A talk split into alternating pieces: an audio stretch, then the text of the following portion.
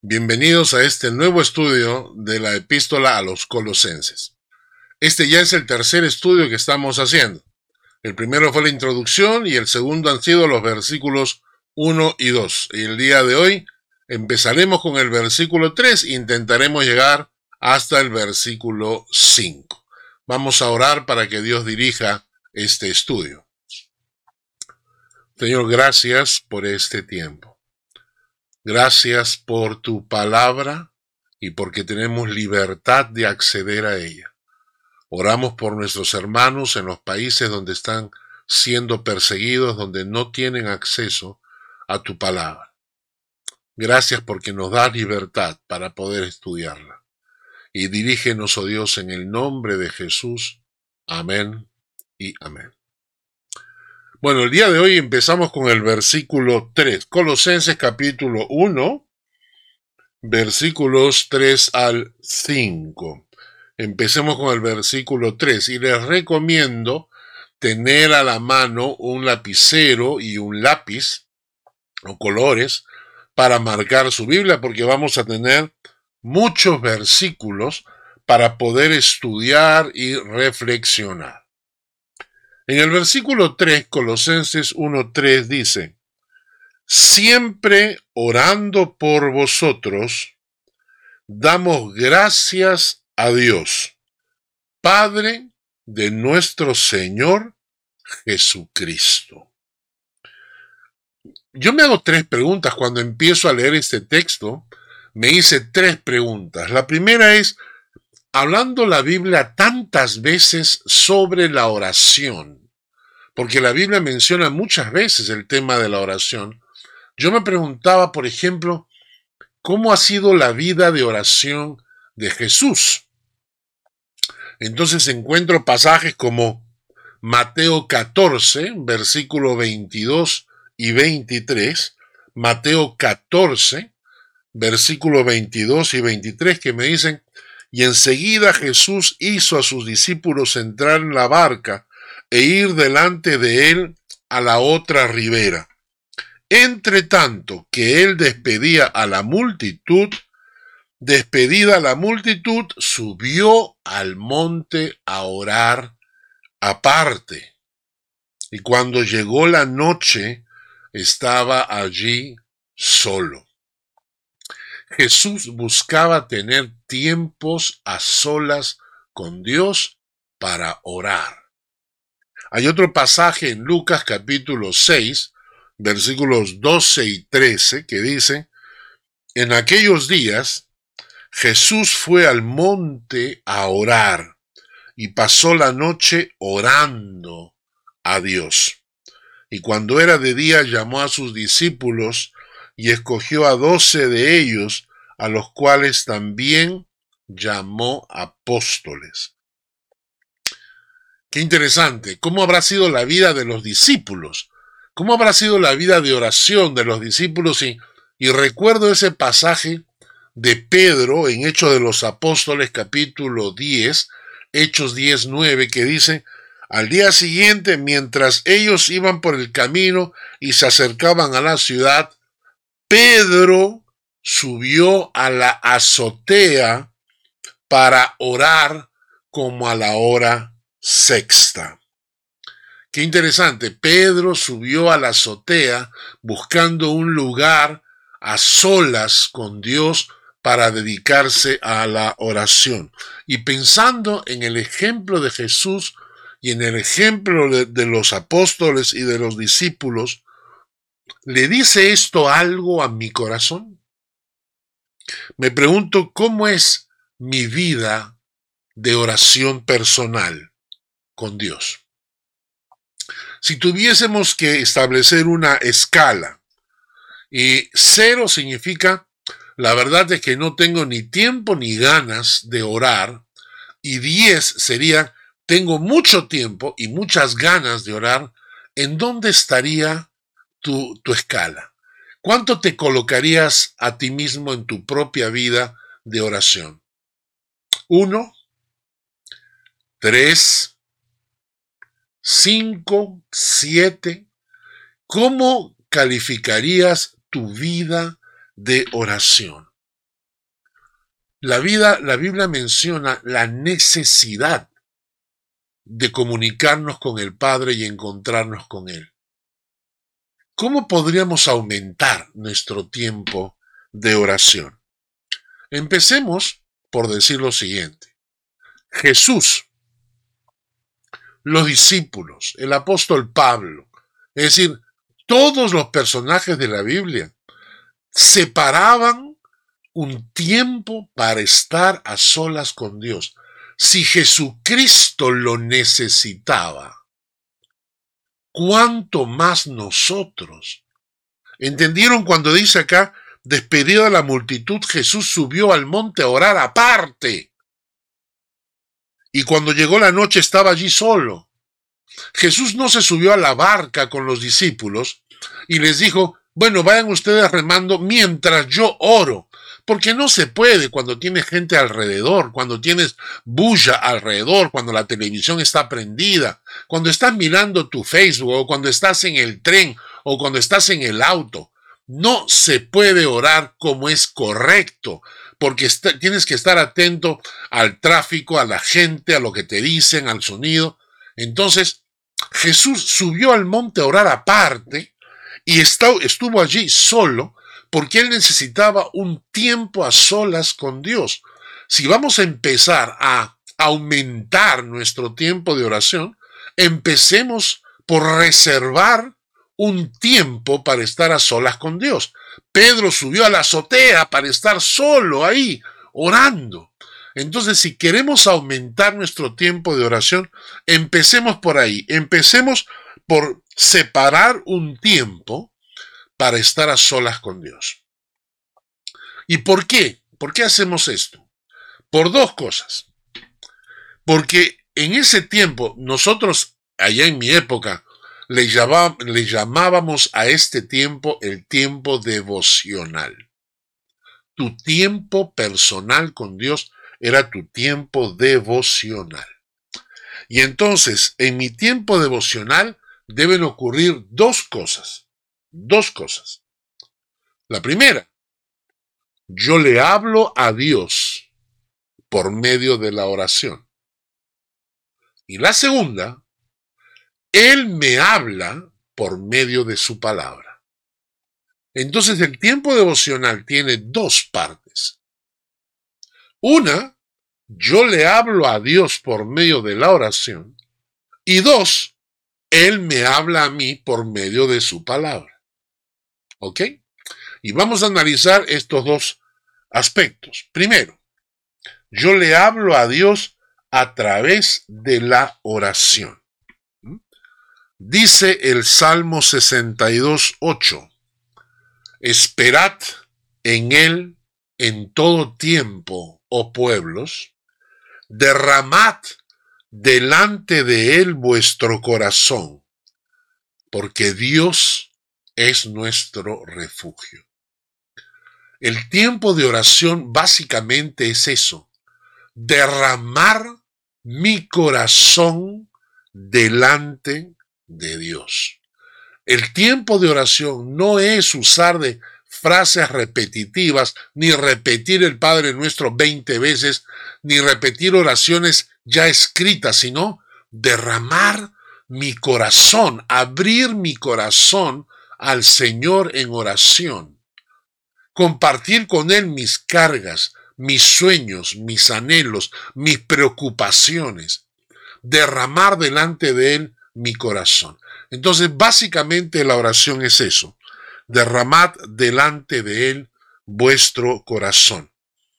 Pero en realidad, nuestro tiempo de oración puede enriquecerse mucho cuando pensamos que hay, a mi punto de vista, hasta cinco, hasta cinco maneras de orar. Cinco maneras de orar. La primera, que es la más conocida, para muchos el tiempo de oración es una repetición continua de la siguiente frase. Te pedimos, Señor. Te pedimos, Señor. Y Señor, también te pedimos. O sea, para mucha gente la oración es una constante petición. Ahora, pedir en la Biblia no está mal. O sea, no es malo pedir. La Biblia nos insta a pedir. En Juan capítulo 16, el versículo 24, Juan capítulo 16, versículo 24 dice, hasta ahora nada habéis pedido en mi nombre. Pedid y recibiréis, para que vuestro gozo sea cumplido. Y en Mateo capítulo 7, versículos 7 al 11, Mateo 7, del 7 al 11, dice, Pedid y se os dará. Buscad y hallaréis, llamad y se os abrirá. Porque todo aquel que pide, recibe. Y el que busca, halla, y al que llama, se le abrirá. Y lo interesante es que el pasaje continúa con un ejemplo muy bonito. Dice, ¿qué hombre hay de vosotros que si su hijo le pide pan, le dará una piedra. O si le pide un pescado, le dará una serpiente. Pues si vosotros, siendo malos, sabéis dar buenas dádivas a vuestros hijos, cuánto más vuestro Padre que está en los cielos dará buenas cosas a los que le piden. Qué bonito es este texto, que nos dice que, ok, sí podemos pedir, es correcto pedir, y Dios está esperando nuestras peticiones porque dice, cuánto más vuestro Padre que está en los cielos dará buenas cosas a los que le piden. Pero este tipo de oración, o sea, este, esto de tener una lista de peticiones, te funciona la primera vez, ¿no? Ok, te puede funcionar una segunda vez, pues ya, una, una tercera vez, pero después aburre.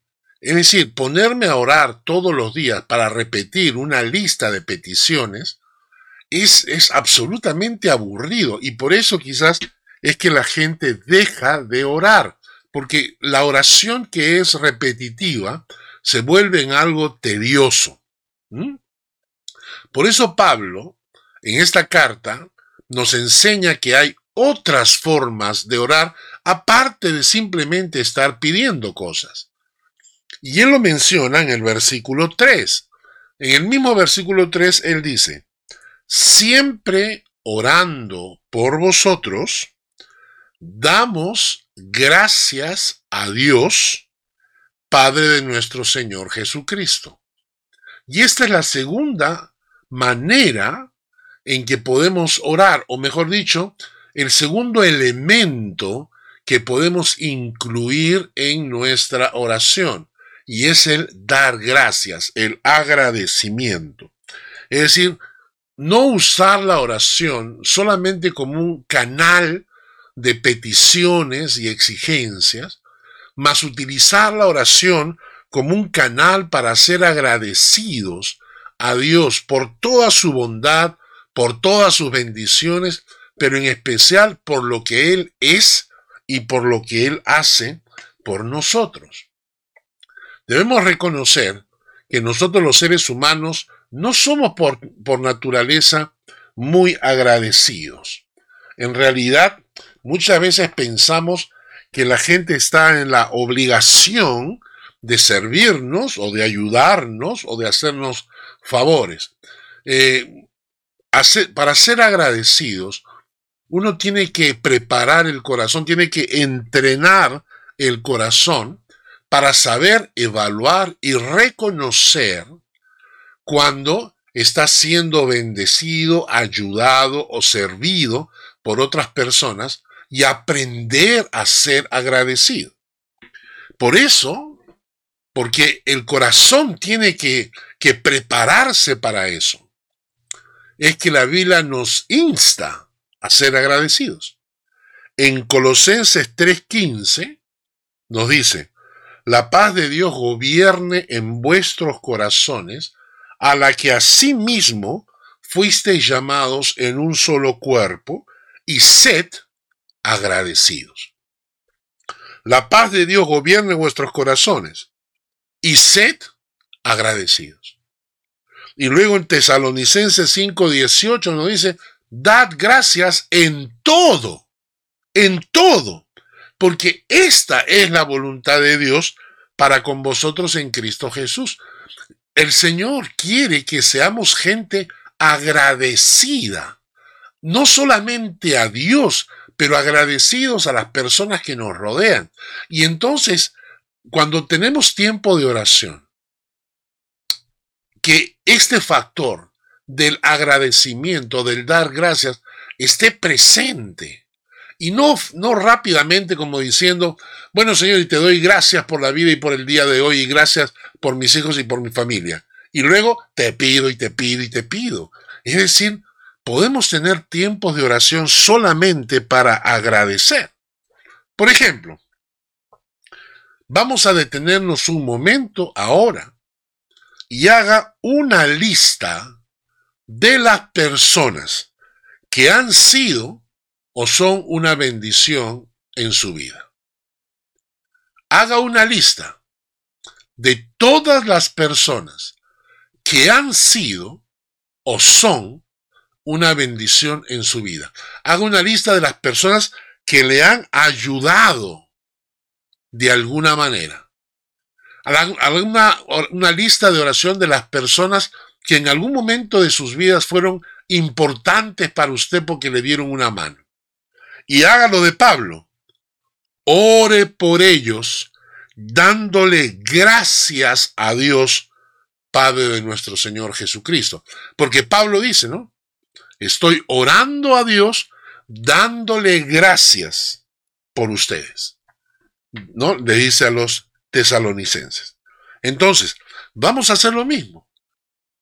Haga usted una lista de las personas y dele gracias a Dios por estas personas que fueron de bendición para su vida. O por ejemplo, también haga una lista de las cosas que Dios ha hecho por usted. Mi nuera me enseñó un truco, me dijo, que ella tenía una botella, y yo también tengo una botella con una tapa de vidrio cerrada, donde cada vez que Dios hace una, una, un milagro, una bendición, y de alguna manera me muestra su amor hacia mí, yo lo escribo en un papel, lo enrollo y lo meto en esa botella. Porque a fin de año saco todos los papeles que hay y puedo ver toda la mano de Dios obrando en mi vida. Y puedo y, cosas que me olvido porque Dios hace un montón de bendiciones y yo me olvido de las bendiciones con el tiempo se me olvidan. Y entonces agarro eso y puedo agradecer a Dios. Agradecer a Dios porque esa vez me consiguió el trabajo, esa vez me, me, proveyó para los alimentos, esa vez me ayudó con el transporte, con el auto, etcétera, etcétera, etcétera. Entonces vamos por dos cosas. Una lista de las personas que te han ayudado, dale gracias a Dios. Una lista de las cosas que Dios ha hecho en tu vida, dale gracias a Dios. Una tercera cosa que podemos hacer es evaluar nuestra situación actual y decir, ¿tengo techo? Hay otros que no lo tienen. Tengo salud, hay otros que no lo tienen. Tengo trabajo, hay otros que no lo tienen. Entonces, haz una lista de las cosas que en este momento son tu situación actual, tu trabajo, tu familia, tus hijos, tu vivienda. Y dale gracias a Dios por estas cosas. Por último, piensa en los problemas que, que estás pasando o piensa en las dificultades que estás enfrentando y como un acto de fe y de que confías en Dios, le das gracias por adelantado y le das gracias a Dios por adelantado porque sabes que Dios utilizará esas cosas para bien. Les he dado cuatro posibilidades de ser agradecidos a Dios. Muy bien, hasta ahora que hemos visto, orar significa pedir al Padre que se goza en darnos cosas buenas. En segundo lugar, orar significa incluir este factor de ser agradecido a Dios. Pablo nos enseña una tercera forma de orar y la encontramos en el mismo libro de Colosenses, en el capítulo 1, pero en los versículos 9 y 10.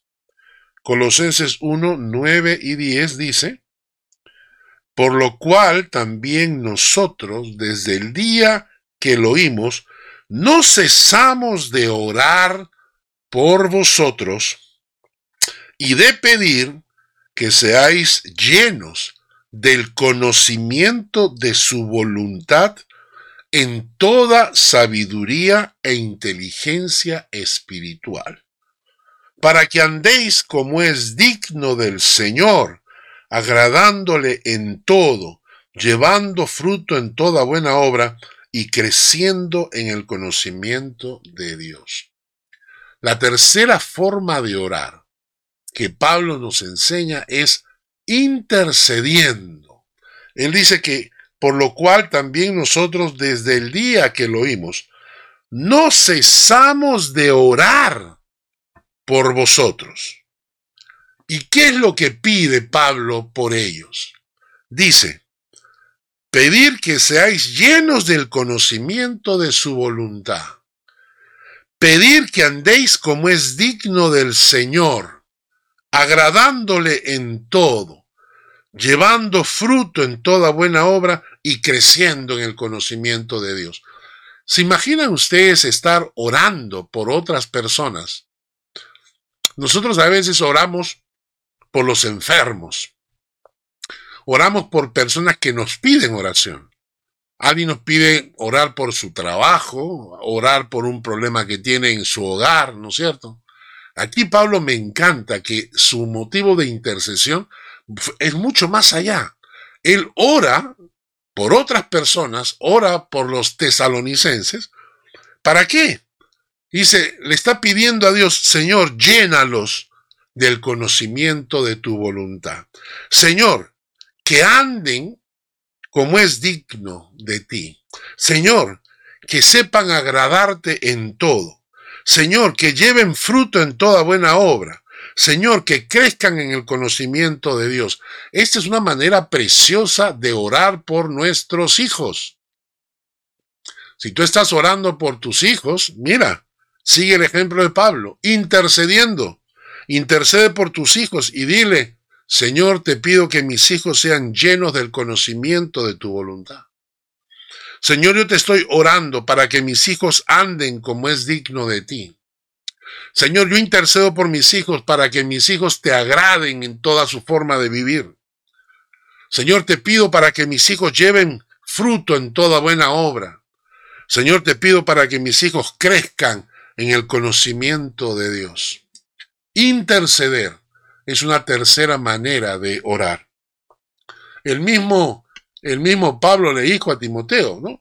Le instruyó, le dice a Timoteo, en 1 Timoteo 2, le dice, exhorto ante todo a que se hagan rogativas, oraciones, peticiones, acciones de gracias, por todos los hombres, por los reyes, por todos los que están en eminencia, para que vivamos quieta y reposadamente en toda piedad y honestidad. Pablo le exhorta a Timoteo a interceder, a orar por otras personas. ¿Qué es la intercesión?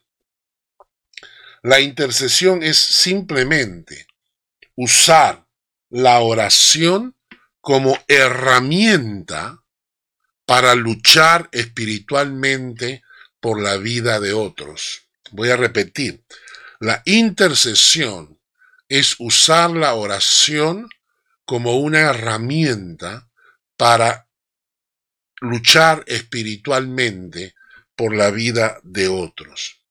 La intercesión es poner delante de los ojos de Dios a las personas que amamos y a las personas por las cuales estamos intercediendo. O sea, tú estás orando y estás como metiéndote ante el trono de Dios y le dices, Señor, mira, te traigo a estas personas delante de tus ojos.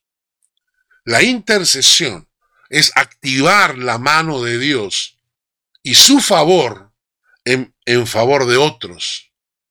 Especialmente a veces tenemos que orar por personas que ni siquiera son creyentes. Y entonces estamos pidiéndole a Dios que proteja, que los proteja, no por lo que ellos son, sino por lo que nosotros estamos haciendo.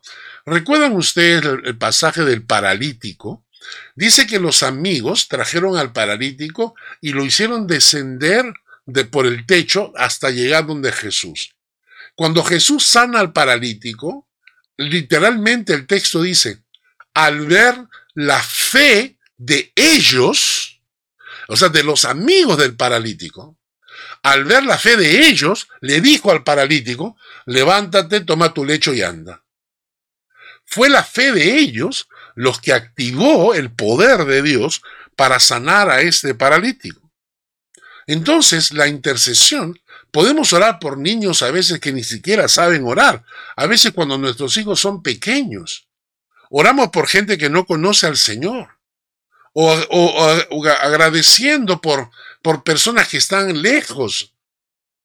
Entonces, hasta ahora la intercesión, ¿qué cosa es? Es luchar espiritualmente por la vida de otros. La intercesión es poner delante de los ojos de Dios a las personas que amamos la intercesión es activar la mano de Dios en favor de otros.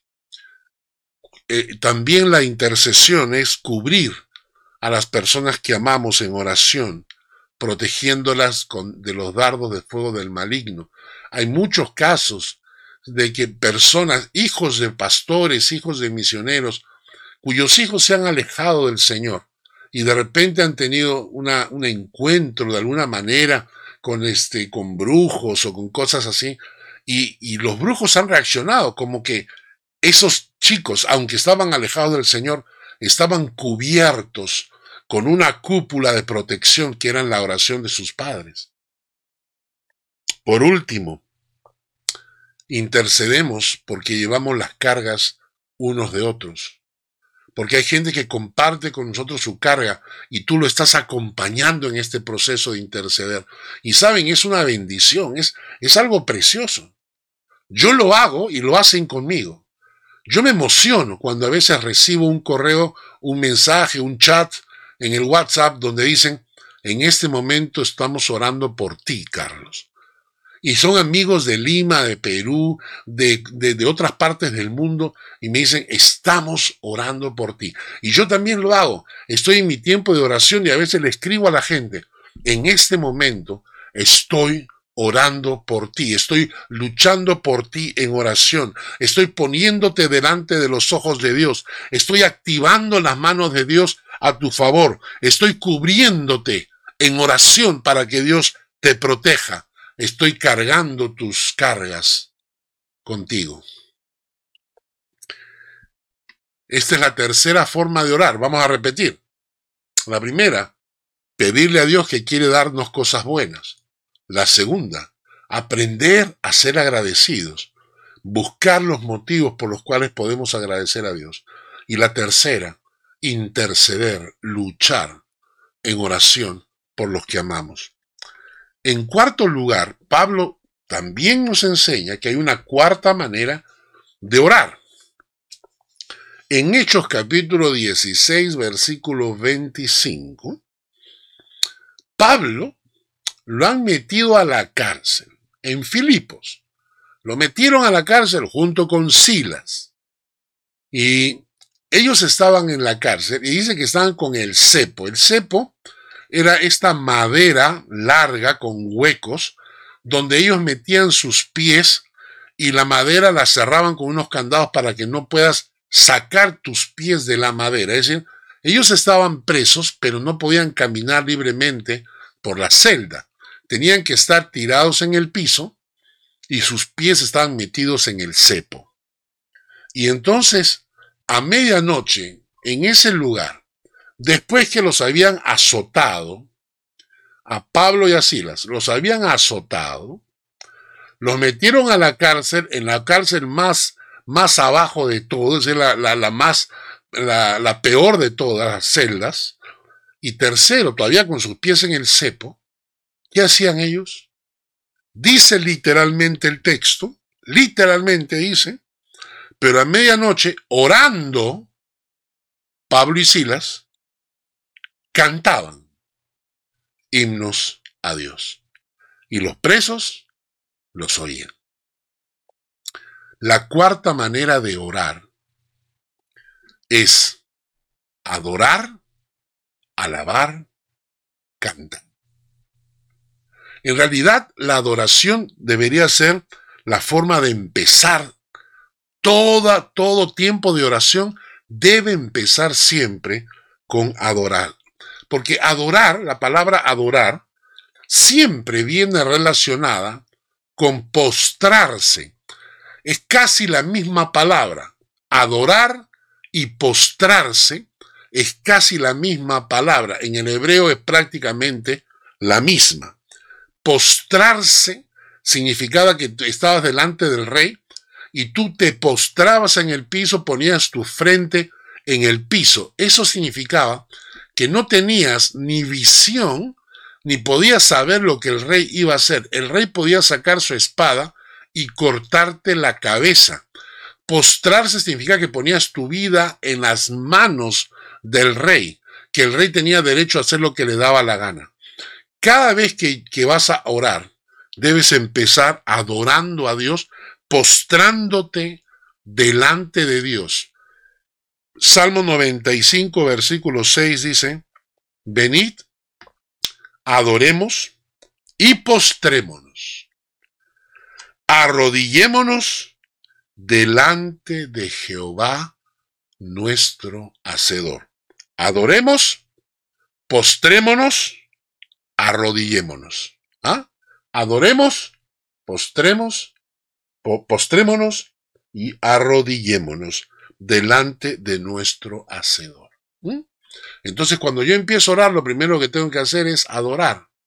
Ahora, la alabanza es cuando adoras a Dios reconociendo sus atributos, sus bondades. Tú dices, Dios es mi roca, Dios es mi refugio, Dios es mi torre fuerte, Dios es mi fortaleza. Y si a la alabanza le ponemos música, se convierten en cantos de alabanza. Y por eso el salmista decía, yo cantaré de tu poder y alabaré de mañana tu misericordia. ¿Saben ustedes que Jesús en la última cena, lo que hizo antes de salir hacia el huerto de Getsemaní, donde lo iban a arrestar para llevarlo, para pasar el Calvario y morir en la cruz al día siguiente, lo último que Jesús hizo con sus discípulos fue cantar. En Mateo 26 dice, y os digo que desde ahora no beberé más de este fruto de la vid. Perdón. Así sí, hasta aquel día en que lo beba nuevo con vosotros en el reino de mi Padre. Y ahora miren la última línea. Y cuando hubieron cantado el himno, salieron al monte de los olivos. Lo último que hizo Jesús antes de ser arrestado fue cantarle himnos al Dios Padre. ¿Mm? Repetimos entonces. Estamos hablando sobre cómo aumentar mi tiempo de, oración. ¿No es cierto? Entonces hemos dicho lo primero, apartar un tiempo a solas con Dios. Y ahí cuando comienzo a orar, pedirle al Señor darle gracias al Señor,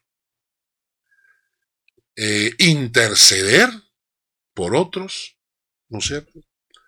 Y ahora cantarle, adorarle, alabarle al Señor. Por último, hay una quinta, hay una quinta forma o hay un quinto factor, elemento que debemos incluir en nuestras oraciones.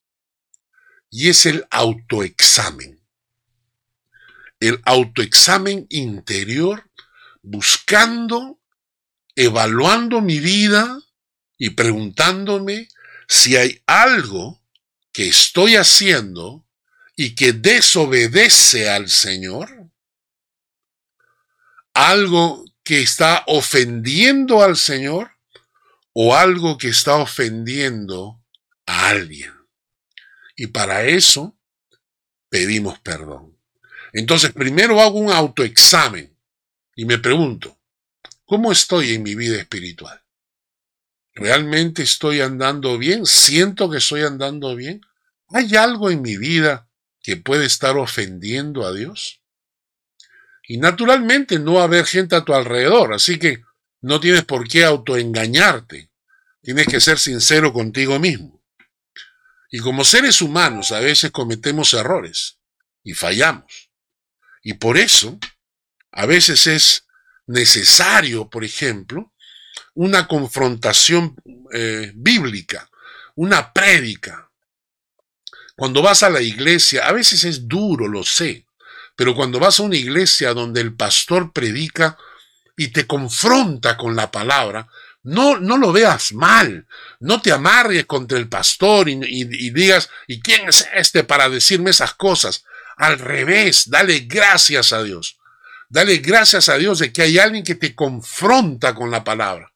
Y a veces vas a la iglesia y escuchas la prédica y la prédica te confronta y te dice, eres suficientemente eh, cristiano, estás agradando a Dios correctamente, está bien eso, porque te confronta. Un estudio bíblico, por ejemplo, también puede confrontarnos, que nos abra el entendimiento, ¿no es cierto? Pero muchas veces es el mismo Espíritu Santo el que nos habla, el que te confronta. Y cuando sientes esto, no sientas amargura, ni reacción, ni cólera, ni ira, porque te están mostrando tu error. Al revés, agachas la cabeza con humildad y le pides perdón al Señor. El pasaje más precioso para esto es Primera de Juan capítulo 1, versículos 8 al 10. Si decimos que no tenemos pecado, nos engañamos a nosotros mismos y la verdad no está en nosotros. Si confesamos nuestros pecados, Él es fiel y justo para perdonar nuestros pecados y limpiarnos de toda maldad. Si confesamos nuestros pecados, Él es fiel y justo para perdonar nuestros pecados y limpiarnos de toda maldad. Qué bendita palabra Qué maravilloso saber que tenemos la oportunidad de ir al Señor y encontrar en Él perdón cuando nos hemos equivocado. Recuerda que la enseñanza bíblica dice que si has ofendido a alguien, no basta con pedirle perdón a Dios solamente. Tienes que arreglar tu situación con tu hermano. Hay un pasaje que dice, si tú traes tu ofrenda al altar y ahí te das cuenta que hay un hermano que tiene algo contra ti, deja tu ofrenda y anda tú, búscalo y arregla tu situación con él. Y después vienes a presentar tu ofrenda delante del altar. Hemos visto, hermanos, que el devocional, el tiempo a solas con Dios, tiene dos aspectos. Uno, que yo le hablo a Dios por medio de la oración. ¿Cómo? Usamos cinco eh, factores en la oración. Incluimos cinco factores en la oración. Hacer nuestra lista de peticiones, hacer nuestra lista de agradecimientos, nuestra lista de intercesión, saber cantarle, adorar o alabarlo, por último, pedir perdón. Son cinco, cinco eh, factores que podemos incluir en nuestra oración para que, para que nuestra oración no sea aburrida. Y van a ver cómo el tiempo de oración se extiende. Pero la segunda cosa que debe tener nuestro tiempo a solas con Dios es que Dios nos habla a través de su palabra. Yo le hablo a través de la oración, pero luego cierro mi boca abro su palabra y dejo que Él me hable. ¿Por qué? Porque el tiempo devocional es un tiempo para que Dios también te responda.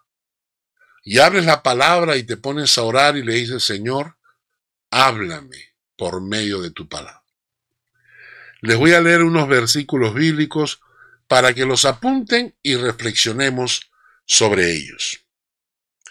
Según de Timoteo 3, 16 y 17 dice, Toda la escritura es inspirada por Dios y es útil para enseñar, para redarguir, para corregir, para instruir en justicia, a fin de que el hombre de Dios sea perfecto, enteramente preparado para toda buena obra. ¿Te das cuenta de lo importante que es conocer la palabra? La palabra es inspirada por Dios y es útil. Aquí esto es una, un tema para pensar, ¿eh? Porque hay muchos cristianos que les gusta la discusión teológica, es decir, discutir sobre aspectos teológicos para ver quién tiene razón, si están los luteranos y los calvinistas y los arminianos, y quiero discutir sobre preguntas que a mi punto de vista a veces son pérdida de tiempo. ¿Cuántos ángeles caben en la punta de una aguja? ¿A quién le importa? La palabra de Dios es útil útil para enseñar, para redarguirnos, para corregirnos, para instruirnos en justicia. Porque lo que quiere la palabra no son discusiones teológicas, sino que el hombre de Dios sea perfecto, enteramente preparado para toda buena obra. Salmo 119, 105. Lámpara es a mis pies tu palabra y lumbrera a mi camino te das cuenta por qué debemos incluir la palabra de Dios en nuestro tiempo devocional. Porque la palabra es lámpara a mis pies y lumbrera a mi camino. Salmo 119, 9. ¿Con qué limpiará el joven su camino? Con guardar tu palabra. Por eso la leo. ¿Con qué limpiará el joven su camino? Con guardar tu palabra. ¿Mm? Mateo 7, 24. Cualquiera pues que me oye estas palabras y las hace, le compararé a un hombre prudente que edificó su casa sobre la roca. Por eso es que dejamos que Dios nos hable a través de su palabra. Porque eso nos convierte en gente prudente que estamos construyendo nuestras vidas, nuestras familias sobre la roca. Salmo 119, versículo 130 la exposición de tus palabras alumbra. Qué precioso. La exposición de tus palabras alumbra. Hace entender a los simples. Cuando estaba Jesús confrontándose con el diablo, el diablo le hace una propuesta incorrecta. El diablo sabe que Jesús tiene hambre porque ha estado ayunando 40 días. El diablo sabe que en este momento le ha venido hambre. El texto bíblico dice, y Jesús tuvo hambre. Después de 40 días tuvo hambre. Y entonces aparece el diablo. ¿Para qué? Para ofrecerle lo que el, cuerpo pide. Y entonces le ofrece y dice, haz que haz, convierte estas piedras en pan. Y Jesús contesta, Respondió y le dijo, escrito está, no sólo de pan vivirá el hombre, sino de toda palabra que sale de la boca de Dios. Por eso el tiempo devocional debe incluir un tiempo para que Dios te hable por medio de su palabra. Y Santiago 1.21, eh, como último versículo, dice lo siguiente.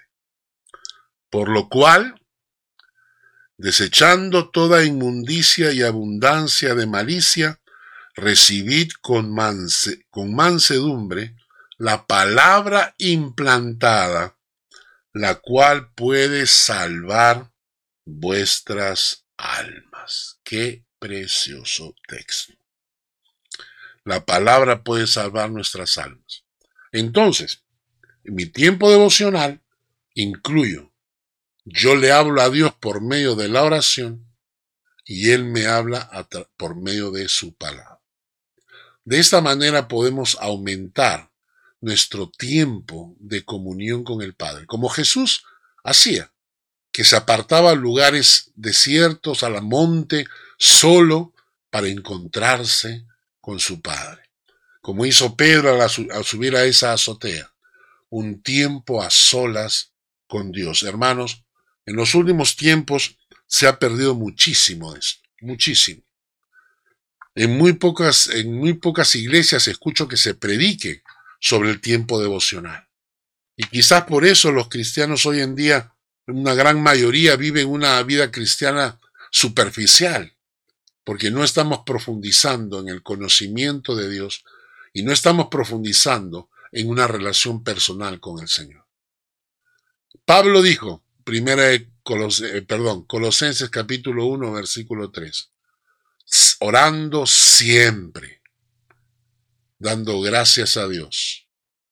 Aprendamos, hermanos, a tener un tiempo de oración y luego dejar que Dios nos hable por medio de su palabra. Oremos. Gracias, Señor, por este tiempo y gracias por tu palabra que acabamos de escuchar.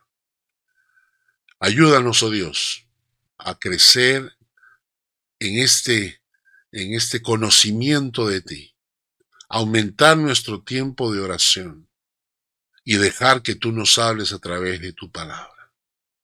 Gracias, oh Padre, queremos aprender a orar.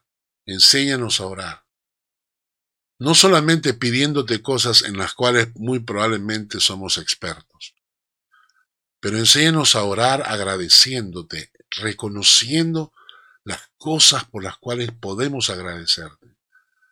Enséñanos a interceder y luchar por la vida de otros. Enséñanos a cantarte, adorarte, alabarte. Y por último, enséñanos a encontrar en nosotros mismos esos errores y esos pecados por los cuales debemos pedirte perdón. Y luego, Padre, en silencio, abrir tu palabra y que tu palabra nos hable. Gracias por este estudio. Acompáñenos en el nombre de Jesús. Amén y amén. Que Dios les guarde, les bendiga, los espero la próxima semana, miércoles 8 de la noche, para continuar nuestros estudios de Colosenses. Dios les guarde.